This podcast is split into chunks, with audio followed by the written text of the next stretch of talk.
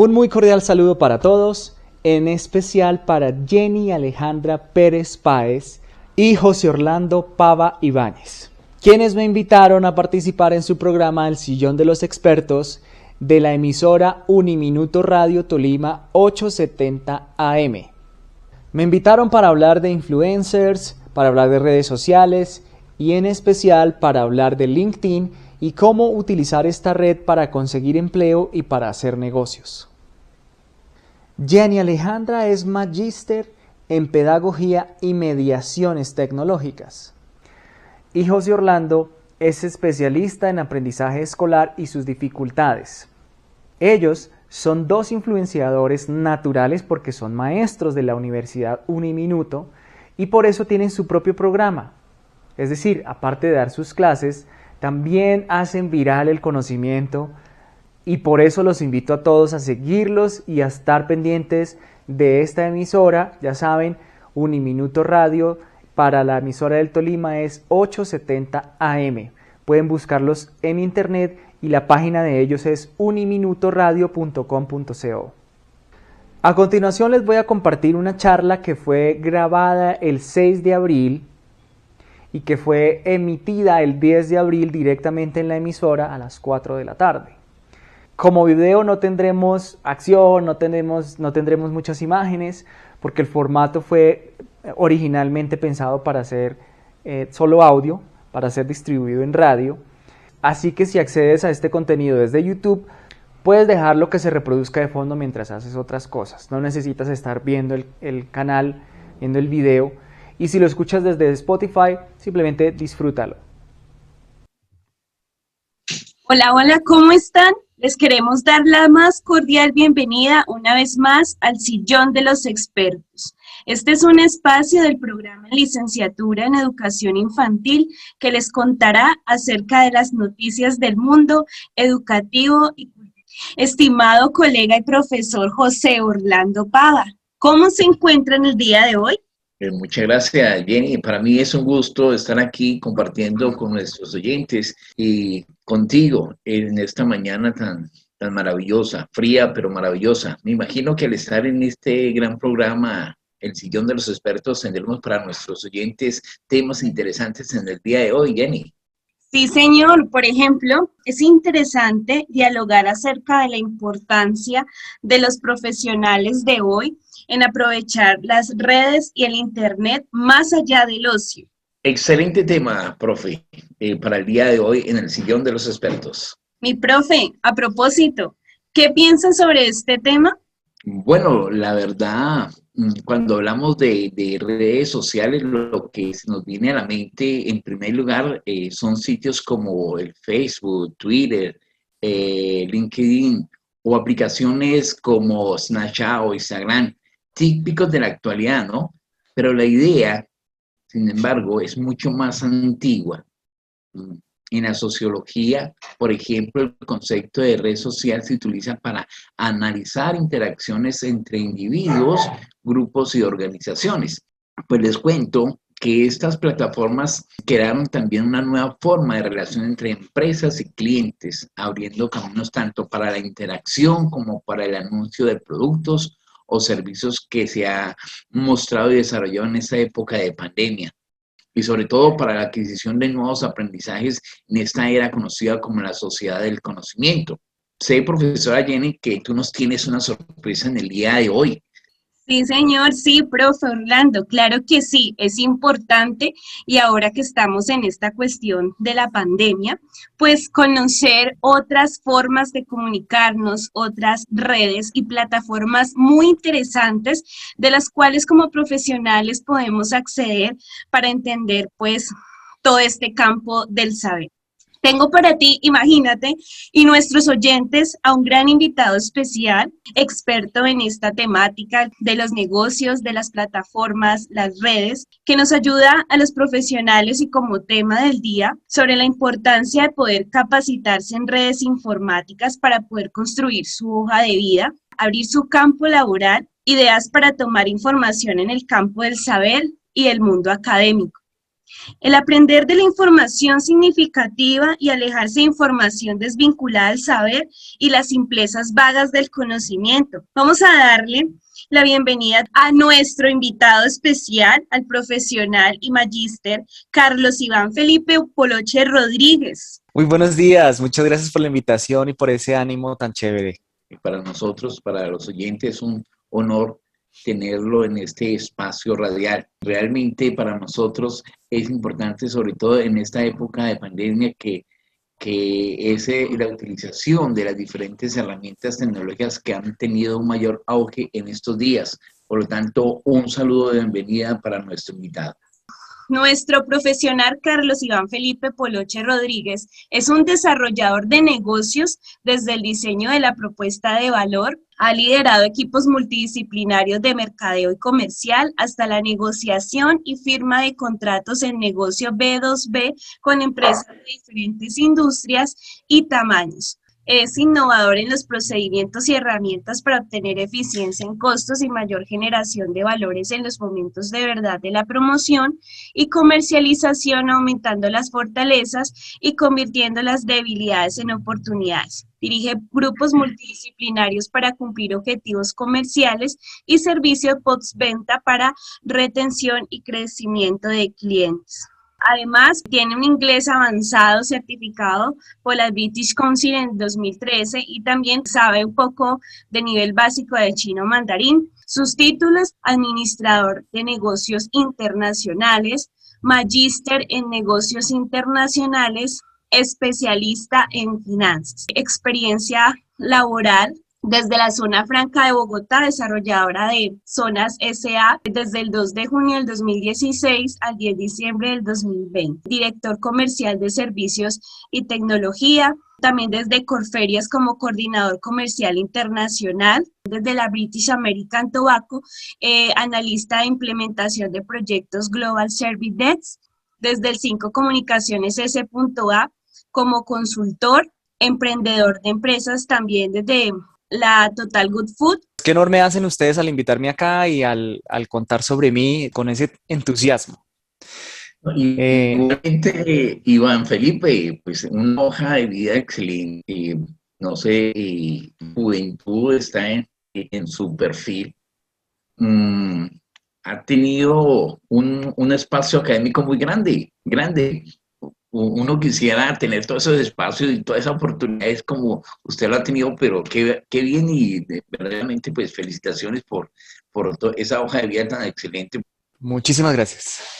He estado estudiando siempre. Mi papá es maestro primaria y de secundaria y mi mamá eh, fue profesional de enfermería y luego también hizo una especialización en participación comunitaria y desarrollo social y ellos me enseñaron que la educación hace la diferencia, la educación le permite a uno tener las herramientas para que uno pueda ser más capaz en esta sociedad. Sin esas herramientas seguramente uno también puede salir adelante, pero puede ser más difícil. Entonces estudiar le da a uno unas herramientas y unas ventajas sobre los que no. Sí, sí, por supuesto que sí. Muy bien. Tenemos unas temáticas interesantes para compartir con nuestro gran invitado sobre el reconocimiento, perfil y búsqueda de empleo en todos los campos acerca de, de la marca personal, historia rápida, creación de perfiles y cómo encontrar empleo en esta época tan difícil como, como, como nos ha tocado vivir, que es eh, el COVID-19 vamos a decirle entonces a nuestro invitado que nos explique acerca de la temática, acerca de la marca personal, la creación de un perfil All-Star, vinculación por la plataforma LinkedIn. Muy interesante, pues que nuestros oyentes sepan sobre esta información, Felipe. Claro que sí. Para empezar, ya que mencionas marca personal, la mía es Mr. Poloche.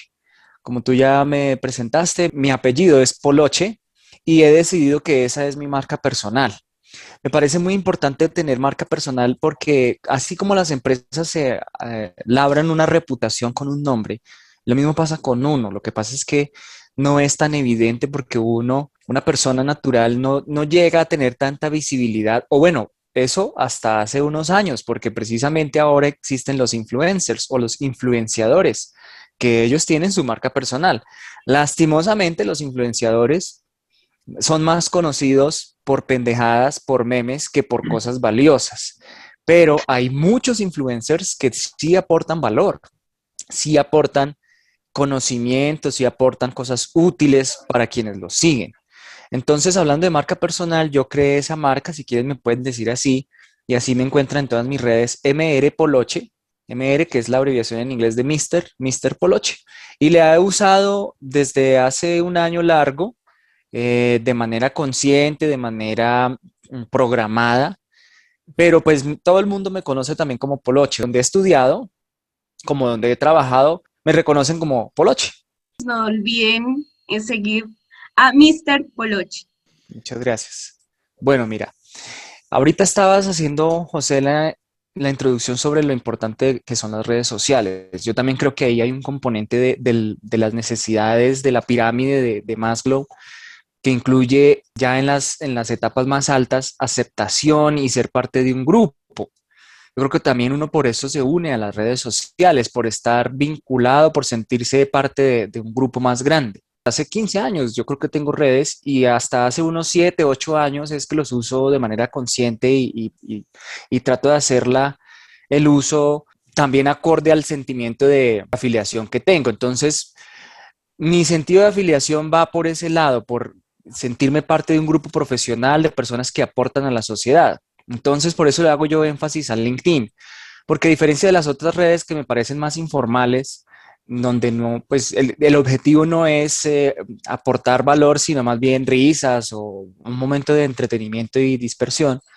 Yo quise entrar en LinkedIn hace ya siete años, tengo mi perfil y he empezado a construirlo pensando en, en, que soy parte de una sociedad que contribuye, soy parte de una, de una red social de profesionales, porque eso es LinkedIn, es un perfil que uno crea, pero donde uno sube su hoja de vida. O sea, allí en lugar de subir la foto del paseo, tú subes es el diplomado que sacaste. En lugar de subir el video de, de la fiesta, lo que subes es todas tus experiencias y todos tus logros profesionales. Yo decidí unirme a esa red y empecé a trabajar en ella con esa meta.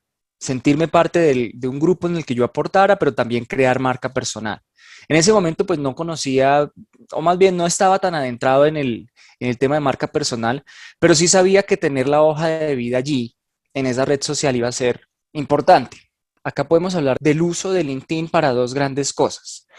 Primero, para conseguir trabajo y segundo, para hacer negocios.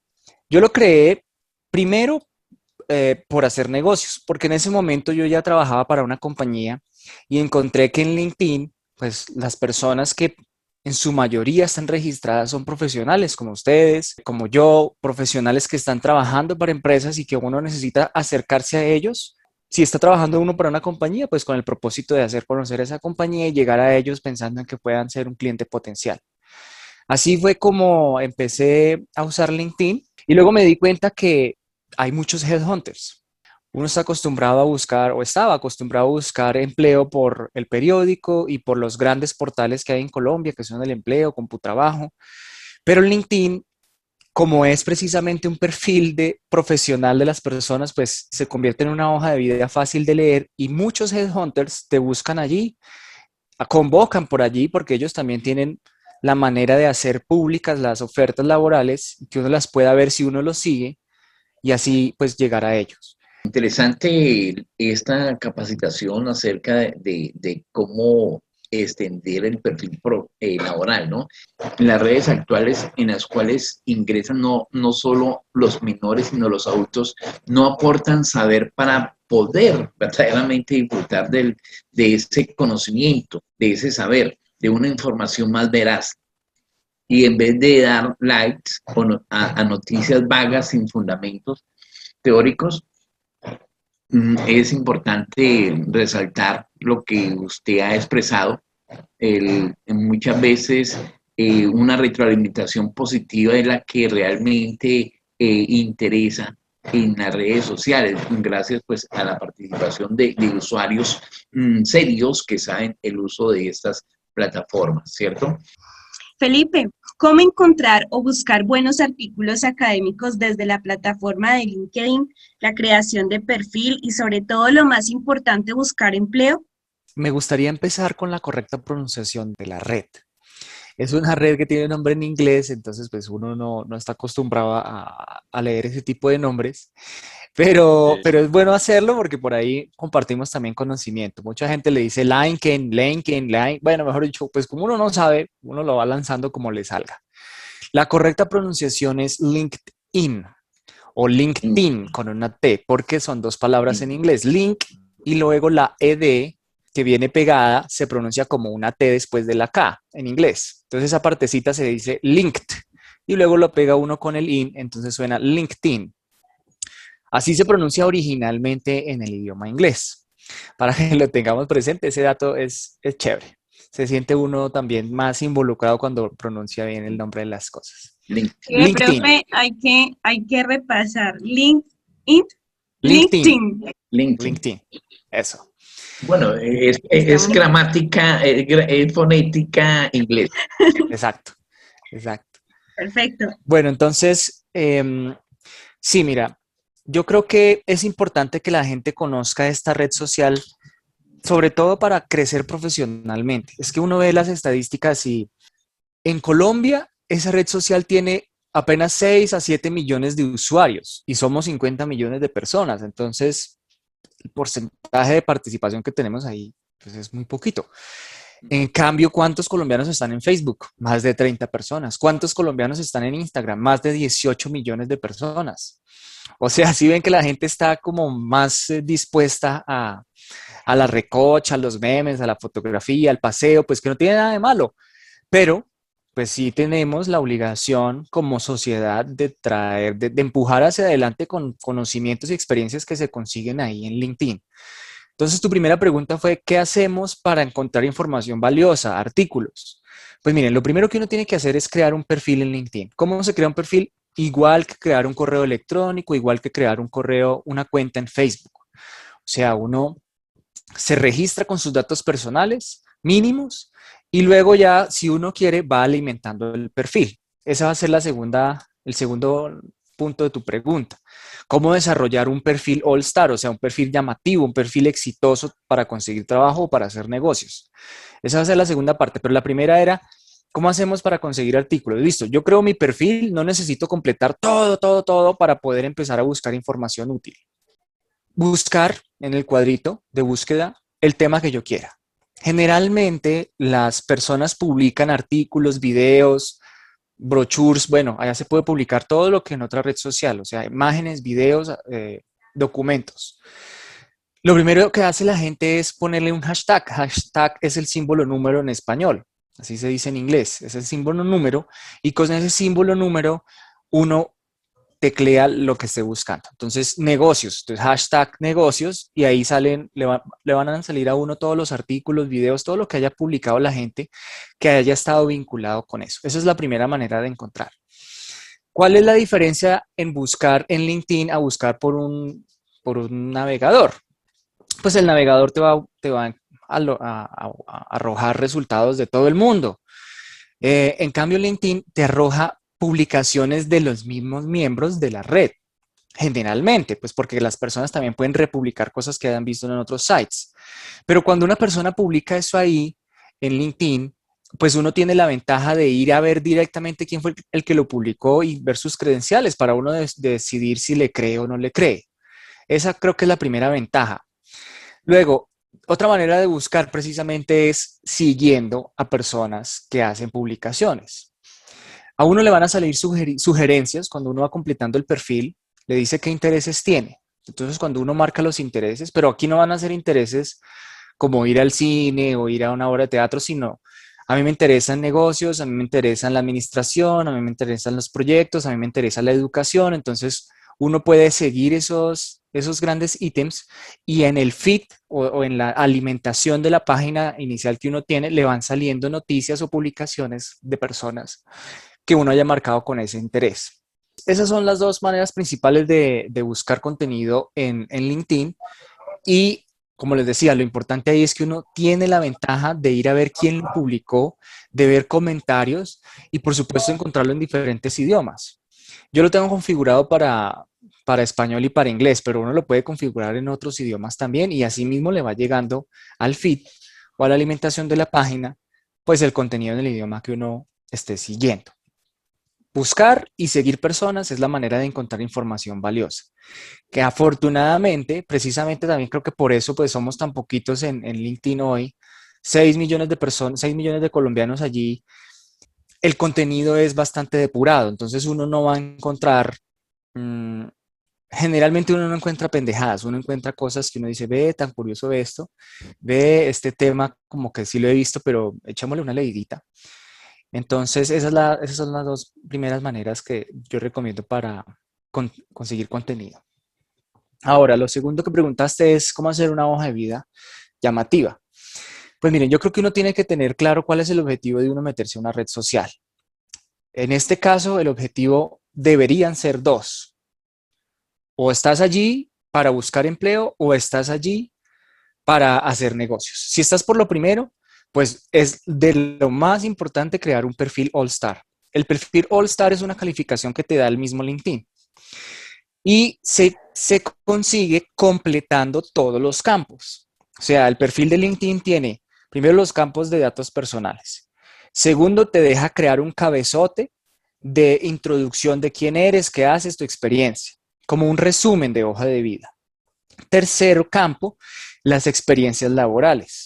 Entonces ahí tú puedes poner cuántas experiencias hayas tenido y es lo mejor, porque a uno en el papel impreso de la hoja de vida le dicen no se pase de dos hojas, entonces uno si uno no ha trabajado en 10 empresas no caben, porque uno tiene que poner allí los logros, uno tiene que poner allí las actividades y no solamente poner nombre y cargo no dice mucho, entonces uno tiene que ser explícito en qué era lo que hacía y qué logró.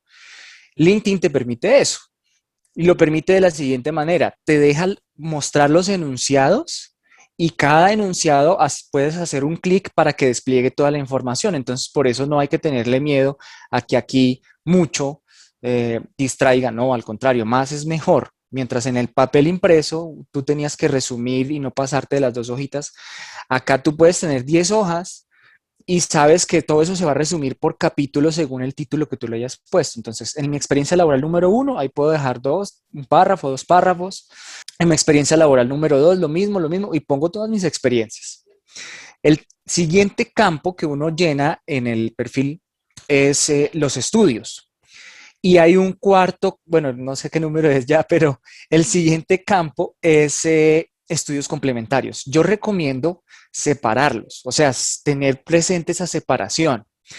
Porque antes yo publicaba todos los estudios, o sea, diplomados, cursos, eh, certificaciones en el primer campo de educación y ahí sí se hace muy extenso. Entonces, te lo va a publicar en el orden de, eh, de, las, de las fechas, del más reciente al más antiguo. Así que si tú pones todos esos campos y has estudiado 20 cosas, tienes 20 certificaciones, pues seguramente los grandes títulos, los más importantes como una maestría, una especialización, se te van a ver confundidos entre las otras certificaciones que quizás no tengan tanta relevancia. Por eso es mejor que en el primer campo de educación formal dejes solo los estudios grandes, o sea, los que son pregrados, posgrados. Y en el siguiente campo si pongas la chorrera que tengas. Ahí también digo, no importa que sea más, porque todos se van a resumir por capítulos y además ya está resumido en un mismo capítulo que son otros estudios. Luego viene otro punto que se llama los logros. Tú puedes hacer dos cosas con los logros. Puedes vincularlos directamente a cada experiencia laboral que hayas publicado o dejarlos de manera independiente. Yo recomiendo hacer las dos cosas. Porque cuando una persona lee tu hoja de vida rápido, pues eh, hace un scroll, o sea, con la bolita del, mouse, baja rápidamente y va leyendo solo los títulos. Entonces, si tú dejas los logros dentro de las experiencias, pues esa persona no lo va a ver sino hasta cuando haga clic en cada una de las experiencias que tú publicaste. Si los dejas aparte listados, cuando esa persona haga una vista rápida de tu hoja de vida, los va a poder identificar rápidamente. Bien, hasta ahí es, digamos, lo básico del, perfil, pero ¿qué te convierte ya en, All Star según LinkedIn? Empezar a publicar y tener conexiones. O sea, tú creas tu perfil y tú lo primero que haces es simplemente conectar con las personas que trabajas, con amigos y ya. Pero tú debes empezar a conectar con otras personas para que tu perfil vaya ganando también visibilidad. ¿Qué significa ganar visibilidad? Pues que un posible headhunter te pueda encontrar y te pueda decir, oye, me gusta tu perfil, ¿qué opinas de esta oferta laboral? ¿Cómo se logra esa visibilidad? Haciendo conexiones y haciendo publicaciones. Entonces, lo primero que tienes que hacer es conectarte con la gente. Yo recomiendo, primero, pues que dejes la configuración de tu perfil totalmente pública, porque hay unas eh, configuraciones en LinkedIn que te permiten que nadie vea tu foto, que nadie vea más allá de tu nombre. No, déjalo público completamente. Lo que, lo que sí recomiendo es no publicar el correo ni el teléfono. O sea, que la gente te pueda contactar, sí, pero solamente a través de la red. Y que te, tomes una buena foto. Cuando vayas a empezar a conectar con la gente, no subas la foto del selfie en el paseo o en alguna situación informal, sino una foto pensada para una hoja de vida. Esa es la foto que yo recomiendo. O una foto así de revista bien bonita, con una biblioteca detrás, eh, con un edificio atrás, con la empresa, el ambiente laboral. Y ya cuando tengas todo ese perfil, sí lánzate a buscar gente y a conectar con personas. Lo primero que uno encuentra es las personas amigos de los amigos. Pero también uno tiene que ser atrevido en ese sentido y conectar con gente que uno no conoce, pero que uno cree que puede ser interesante. Luego, cuando uno está buscando trabajo, pues, ¿quiénes van a ser interesantes? Eh, directores, gerentes, que uno crea que haciéndose visible con ellos, por lo menos puede acceder a la información de vacantes laborales. Y por supuesto, tiene, tiene uno que hacerse amigo de los headhunters. O sea, las personas que trabajan en psicología y en recursos humanos ellos mismos también se ponen psicóloga, ta, slash, o una rayita, un guion, headhunter. Uno tiene que hacerse amigo de ellos. ¿Por qué? Porque cada vez que ellos van a publicar información, eso te sale también en tu, en tu muro. Cuando uno hace el, el refresco de, cuando uno refresca su propia página web, van saliendo nuevas publicaciones de esas personas. Entonces, si tú te haces amigos de los headhunters, lo primero que vas a hacer en tu muro van a ser cosas positivas como 10 eh, consejos para hacer un mejor ambiente laboral, eh, tres tips para mejorar tu hoja de vida. Y por ahí otras personas van a publicar, estoy buscando docente tiempo completo, estoy buscando eh, gerente de proyectos, estoy buscando X cargo. Esa manera me parece a mí también muy valiosa. No diría que ha reemplazado a el empleo o al trabajo a las plataformas eh, tradicionales de buscar empleo, pero sí sé que se está perfilando como una manera más orgánica de conseguir contactos. Cuando digo orgánica me refiero a que simplemente con entrar y navegar un ratico, tú ya te vas dando cuenta de qué ofertas laborales hay y lo mismo pasa con el headhunter. Si tú estás publicando cosas en tu campo, ese headhunter las va a llegar a ver, si ustedes ya son amigos. Y cuando ese headhunter tenga alguna vacante que se parezca a tu perfil, pues va a decir, ay, yo vi un artículo de José Orlando que habla sobre este tema, ¿por qué no le escribimos a ver si le gusta? O yo vi, una, yo vi el libro que está escribiendo Jenny y ese libro me parece muy interesante, le voy a escribir porque necesitamos una persona que, que escriba libros y te va a contactar. Entonces creo que ese sería el resumen de cómo usar LinkedIn para conseguir empleo. O sea, creas tu perfil, como si fuera tu hoja de vida completa, no te guardes nada, pero sí organizada. Segundo, una foto pensada para una hoja de vida, con una resolución buena, una buena luz y un traje formal. Tercero, empezar a hacer contactos para que uno pueda llegar a conocer información, a conocer también eh, las vacantes que ellos quieran publicar, escribirles, ¿por qué no? Ay, me faltaba un tema. También LinkedIn tiene un apartado solamente de trabajo. Entonces tú debes seguir a las empresas con las que quieres trabajar y con eso te van a llegar la manera de aplicar directamente a esas hojas de vida. Es decir, las empresas publican muy parecido ahí sí a elempleo.com, en donde tú simplemente ves la oferta y le dices aplicar. ¿Y con qué vas a aplicar? Con la misma hoja de vida que ya creaste. Por eso digo que es más orgánico. Cuando tú ya completas, todo va surgiendo más naturalmente. Muy bien, eh, Felipe, vamos a aprovechar todo este conocimiento impartido para que nuestros oyentes perfilen sus hojas de vida, que es muy interesante. Después de lo, de lo expresado, Felipe, eh, surge una pregunta. ¿Qué es la marca personal y la historia rápida de LinkedIn?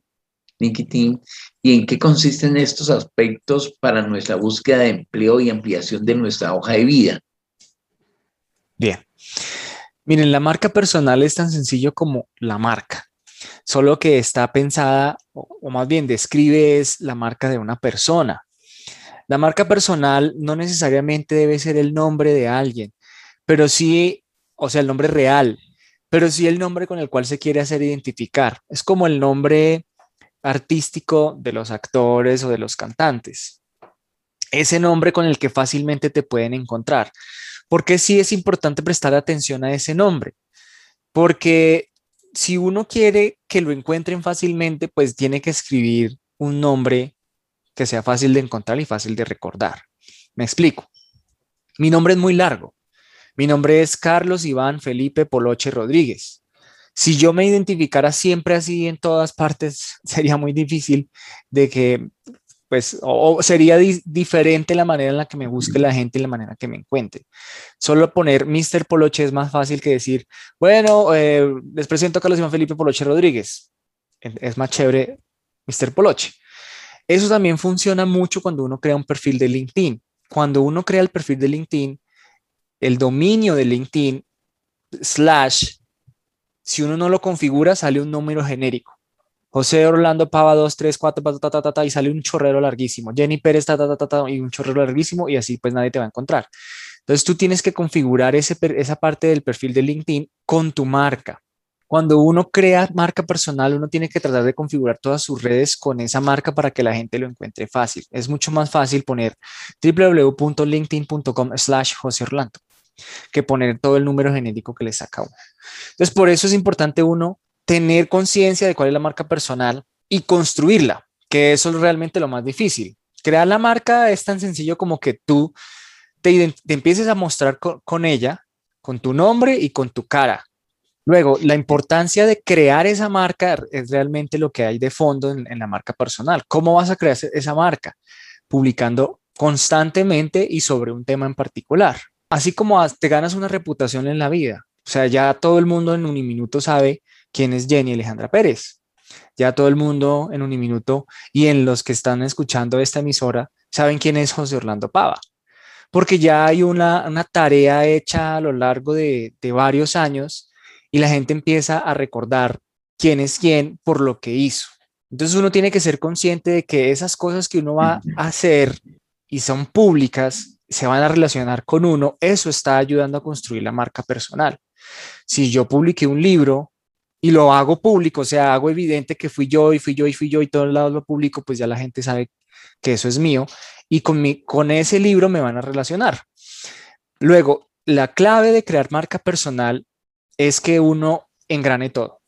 O sea, la experiencia laboral que uno tiene, las relaciones y contactos que uno haga con otras personas, eh, lejanas del ambiente laboral diario y la constancia. Uno no va a hacer marca personal solamente publicando un libro y se desapareció, no, sino que ese libro tiene que ir acompañado de entrevistas, tiene que ir acompañado de otros artículos, de mini clips, ¿por qué no? De hablando, de hablando sobre ese libro con otras personas, referenciando ese libro. Entonces, todo tiene que ser eh, un conjunto de actividades que van reforzando en el, en el conocimiento público quién hizo ese tema, quién hizo esa tarea y eh, pues visual y auditivamente relacionarlo. Eso es construir marca personal y creo que es muy importante. En Colombia también hay muchísimos que se muestran como coaches. O sea, los coaches son influenciadores, pero muy especializados en un tema. O sea, un coach significa entrenador.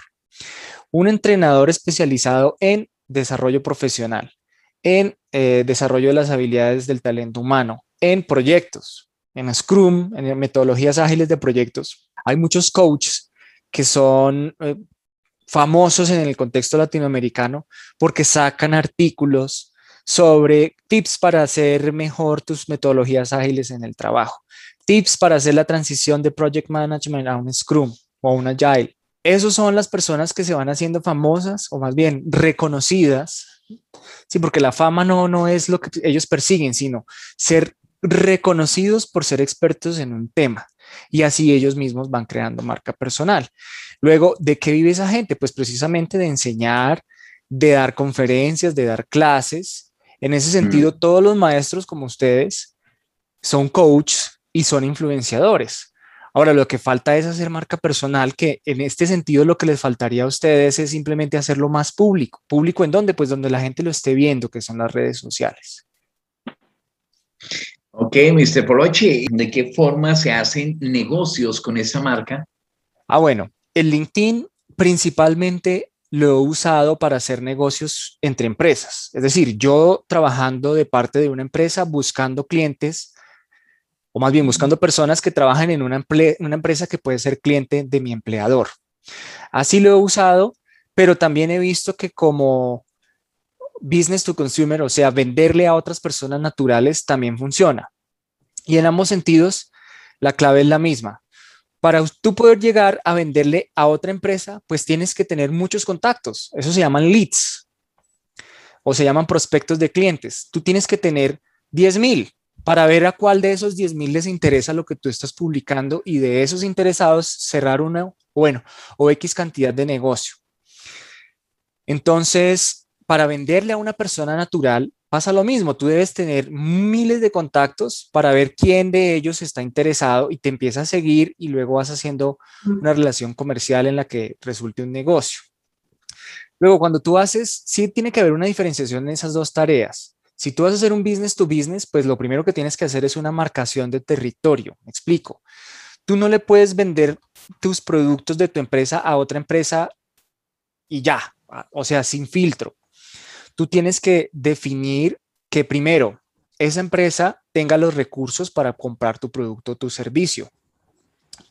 Que tu producto o servicio cuando se vende a otra compañía, básicamente tiene que tener dos, uno o los dos eh, componentes que van a ser útiles para una compañía. Me explico. Una compañía le compra a otra un producto o servicio porque ese producto que va a comprar le ayuda a aumentar sus ventas o le ayuda a disminuir sus costos o las dos. Si tu, tu oferta como empresa para otra empresa no tiene eso, va a ser más difícil que la gente entienda qué es lo que vas a, qué es lo que le estás ofreciendo. Eso se llama marcar el territorio. Luego tú tienes que empezar a filtrar. O sea, ya, ya sabemos cómo buscar el LinkedIn.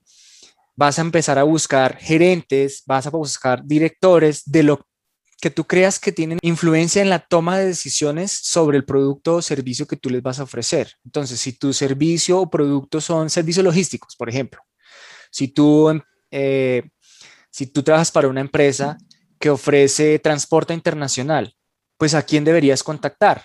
A un coordinador de operaciones, a un coordinador em, de ventas también, que son las personas que están encargadas de hacer que el producto que ellos venden a otro cliente pues les llegue.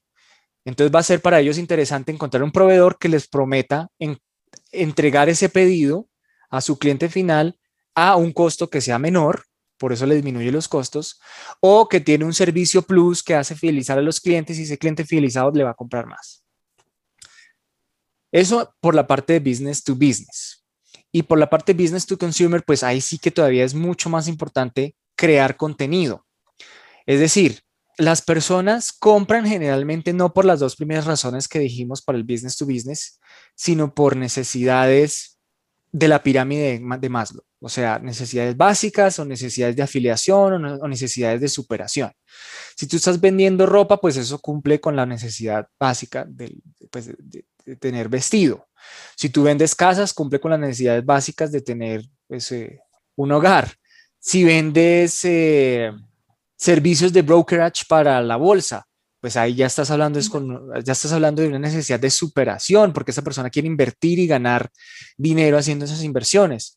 Entonces, ahí sí aplica para las dos cosas, pero creo yo más para el, para el business to consumer, generar contenido de valor.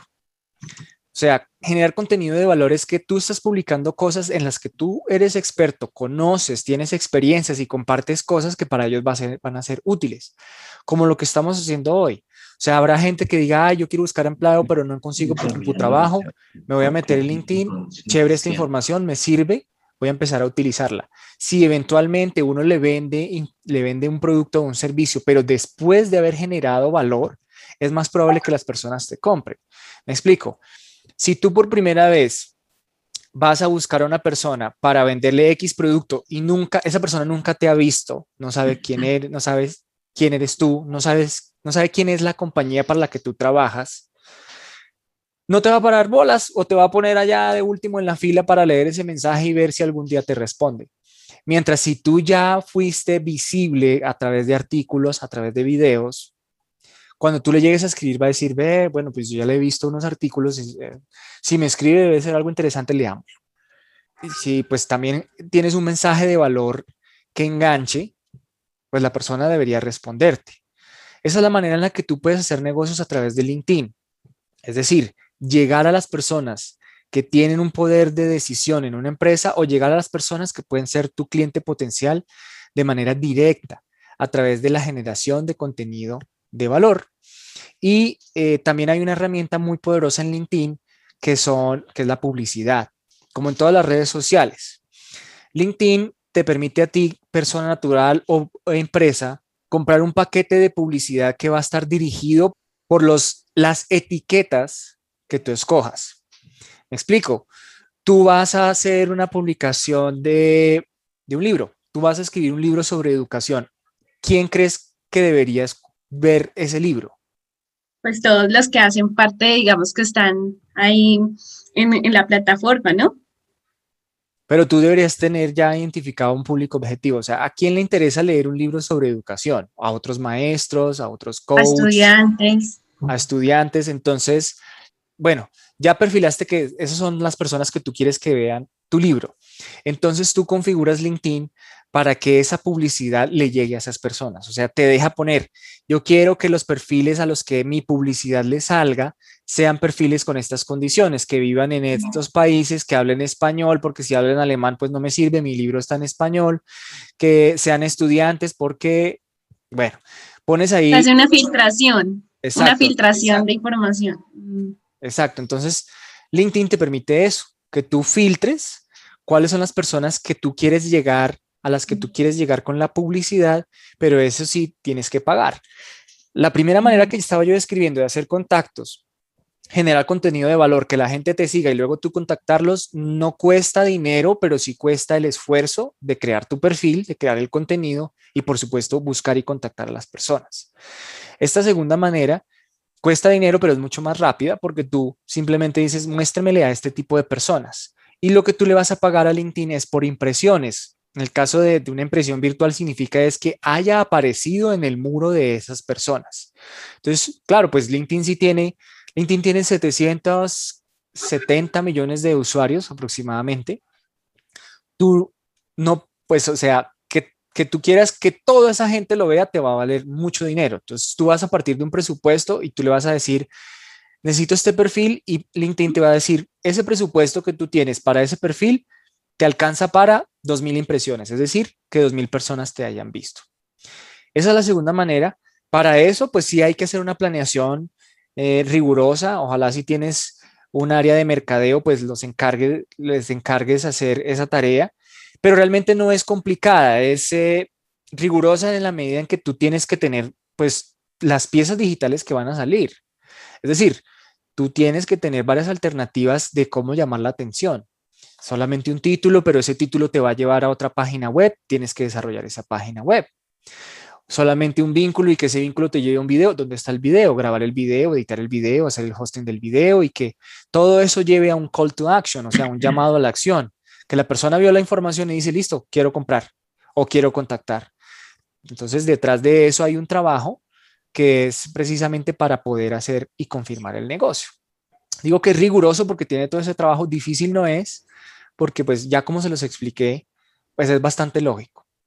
Realmente observamos, profesora Jenny, que para, para vincularse a todas estas plataformas virtuales que hay en este, en este mundo académico y sobre todo como, como, como esta y, y, propagar el saber se necesita de aprender y llevar fronteras de lo aprendido hacia, hacia la realidad, ¿no? Qué bueno que las personas que nos escuchan puedan ir llevando todos esos conocimientos para emprender y ejercer cargos que potencien su saber en la transformación social de nuestro país, desarrollando reflexión crítica y sobre todo una conciencia muy altruista. Muy bien, queridos oyentes y profesor, es muy interesante abrir el espacio del saber de estas bases de datos y sobre todo esta plataforma nombrada y otra conocida como Spotify, que de pronto pues que ha sido muy sonada sobre todo en los jóvenes y que pues sería muy bueno también conocer acerca de, esta de esta plataforma eh, muy rigurosa. Muy bien, volvemos con más conocimiento a la gestión y emprendimiento de nuestro invitado Felipe Poloche. Jenny. Sí, profesor. Tenemos entonces a Mr. Poloche, ya hemos mirado por ahí, invitamos a, nuestros oyentes a que puedan ingresar y, en estas plataformas nombradas. Ya tiene pues varios seguidores, y ha visto varios likes allí y pues los cuales toma puntos de vista de nuestro invitado Felipe sobre el emprendimiento, los negocios y muy realista todo. Incluso se ha visto que divagué como negocios en los gimnasios, había uno por allí y otros muy interesantes sobre el papel del emprendimiento y poder darnos a conocer. Además, es interesante cómo nos muestra la forma de inscribir nuestras hojas de vida ¿sí? Desde diferentes roles académicos y profesionales que se tienen. El tener empleo, disfrutar de buenas producciones textuales para ampliar los diferentes saberes. Por ello, pues lanzaría otra pregunta acá a nuestro invitado, ¿cómo conocer o, entender esta plataforma de Spotify? Si tiene alguna relación con LinkedIn o cómo podemos, digamos, llegar a ella. Ok, mencionaste primero cómo encontrar contenido útil en LinkedIn.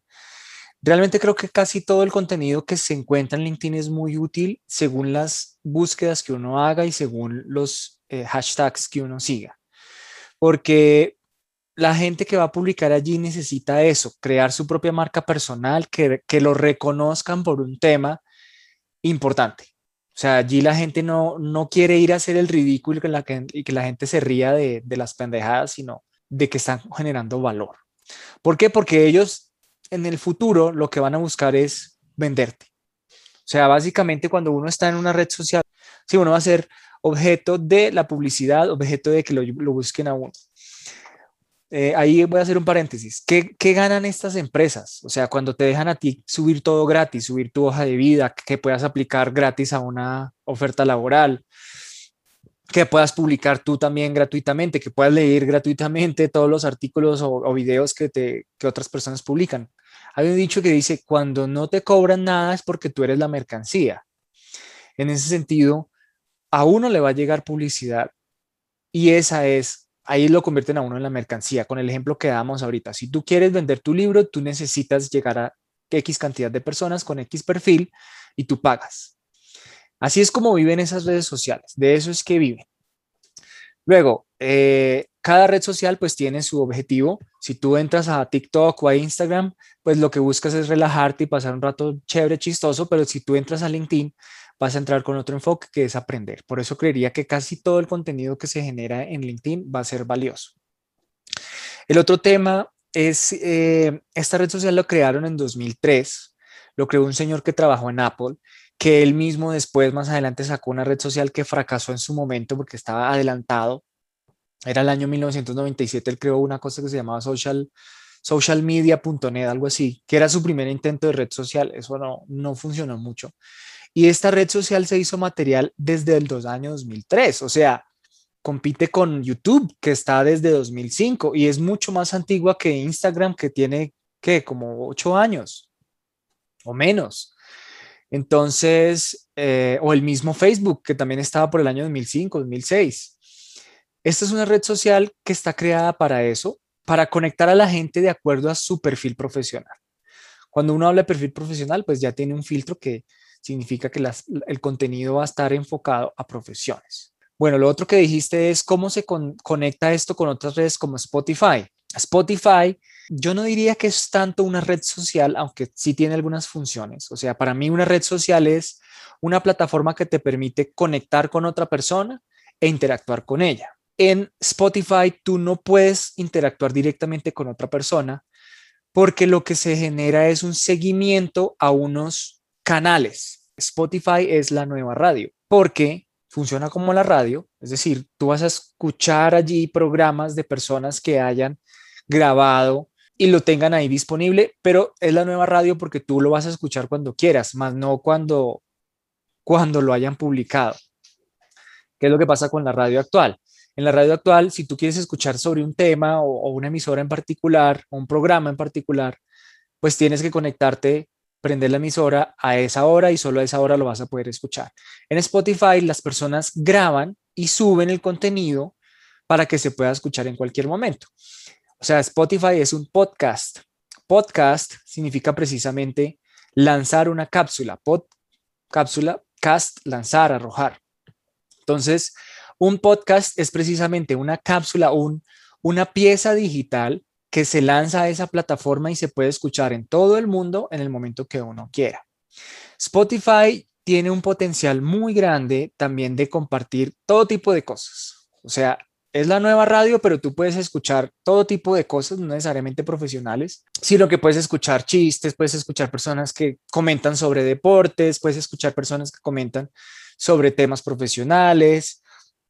Yo sigo un podcast que es especializado solamente en, en metodologías ágiles, entonces, yo tengo también mi propio podcast en el que este tipo de charlas las publico ahí. Yo creo que hay que tener muy presente esta red social porque va a crecer, o más bien, esta plataforma, ¿no? Porque va a crecer mucho. Decía que tiene unas funciones de red social porque tú puedes darle me gusta, puedes darle seguir y puedes compartir el vínculo, pero no puedes interactuar con la persona que publicó. No, no tienes manera directa de contactarlo, de taguearlo, de ponerle un mensaje, no solamente de seguirlo y compartir el contenido que esa persona hace. Para resumirte el tema, Spotify es la nueva radio. Yo creo que todos, todos deberíamos tener eh, esa aplicación porque te permite dos cosas, escuchar música, los artistas también necesitan que los conozcan. Y segundo, pues qué bueno que tú también puedas seguir a personas que tienen un podcast, un programa como este. O sea, yo creo que Jenny y José, este programa también deberían tenerlo en Spotify tenerlo ahí disponible para que todo el mundo lo siga. Deberían crear su propio canal de Uniminuto y de este programa para que la gente los escuche cuando pueda. Interesante. Muy bien toda esta información que nos da. Sí, yo he escuchado mucho de Spotify, incluso videos allí que se cuelgan en YouTube y dicen, ah, también puedes visitarme en Spotify. Entonces, pues es interesante que nosotros, pues los académicos y demás profesionales, pues estemos conectados con este tipo de información. Nos gustaría entonces, por favor, nos explicaras, estimado Felipe, eh, una de las publicidades que has puesto en el periódico virtual del Tolima, Las Dos Orillas, espacio para historias, voces y noticias de Colombia. Es interesante cómo ya has trascendido e incluso pues ya publicas allí en este periódico muy conocido. ¿Cómo invitar a nuestra comunidad académica poder publicar contenido académico y cultural? Bueno, mira, yo creo que lo primero que uno tiene que tener en cuenta es que uno realmente esté generando contenido de valor. A mí me publicaron allí porque yo envié, yo fui el que se les escribí, no es que ellos me hayan buscado, pero yo creo que ellos vieron que era lo que yo estaba haciendo.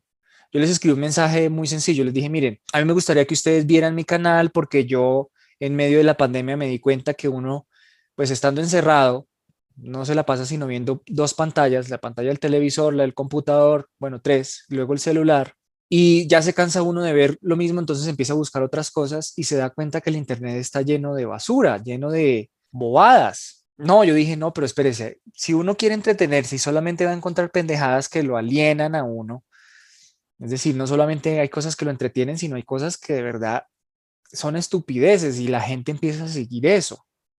Yo digo, no, yo voy a combatir eso y voy a, voy a empezar a, publicar cosas interesantes. Hablé con unos amigos, les dije, venga, ¿a ustedes les molestaría si nos grabamos de lo que hablamos nosotros? No, pero ¿cómo así? Eh, mm, no, pero ¿y qué hay que hacer? ¿Qué hay que preparar? Yo les decía, nada, nada, es que mire, uno se sienta a almorzar con los compañeros de trabajo y uno habla pendejadas también. Eso no está mal. Pero uno también habla cosas muy interesantes. O sea, yo estoy seguro que nos sentamos un día a almorzar, nosotros tres, y José Orlando nos va a contar una cosa que uno diga, wow, wow, wow, wow. Y uno ya le gana el respeto con esa historia que le cuente. Luego Jenny nos va a contar un proyecto que tiene y de su libro. Y uno dice, wow, wow, todo este conocimiento que ella tiene, qué chévere poderlo compartir. Entonces uno graba ese tipo de cosas y las comparte. Más bien, ese fue mi, mi objetivo. Dije, venga, pues charlemos, grabémonos hablando de cosas que yo creo que son valiosas y empecémoslas a publicar. Eso lo empecé a hacer el año pasado hacia junio y publiqué ya a partir de agosto, pues mientras yo aprendí a editar y bueno, y a, y poner en orden el canal y los medios por donde iba a publicar. Después de eso, pues la verdad que me sorprendió rápidamente, empecé a ganar seguidores y la gente que me conocía me empezó a apoyar y me empezó a decir, oiga, chévere, esto que están haciendo está muy chévere, síganlo haciendo, empecé a ganar likes, likes. No tengo muchos seguidores, en, en LinkedIn tengo 7000, un poquito más, pero pues cada video que yo publico llega a tener mínimo 200 vistas, los más recientes han tenido 2000. Entonces creo que ese tipo de cosas la gente las empieza a valorar. Cuando yo les escribo a las dos orillas, les digo, miren, yo tengo este canal, les conté la historia que acabé de contarles a ustedes, y ellos entraron, lo vieron y lo publicaron. O sea, creo que y ha tenido, ese post tuvo como 2.500 vistas. Entonces, creo que uno va creando marca personal y se va haciendo reconocer por los temas que uno sea constante. Yo he sido constante en compartir experiencias y conocimientos que, que, creo son útiles para el crecimiento profesional y para el crecimiento de los negocios. Las experiencias que he publicado allí son precisamente con profesionales, charlando sobre los temas en los que ellos son expertos y también con emprendedores compartiendo las experiencias de cómo crearon su empresa, cómo, les, cómo han hecho para que les vaya bien. Así es como me publican ahí y es una invitación que yo le quiero hacer a las personas y en especial a, las, a los influenciadores naturales que son los maestros. O sea, yo eh, aquí de pronto debatamos un poquito, pero ¿por qué Jenny Pérez, por qué José Orlando no tienen su propio canal? ¿O por qué la Uniminuto? ¿O por qué el programa de radio no tienen ya su propio canal en YouTube y en Spotify, en donde todas estas cosas se hagan públicas de manera recurrente? Sea, digo que puede ser un poquito para debate, pero lo digo con mucho respeto, por supuesto.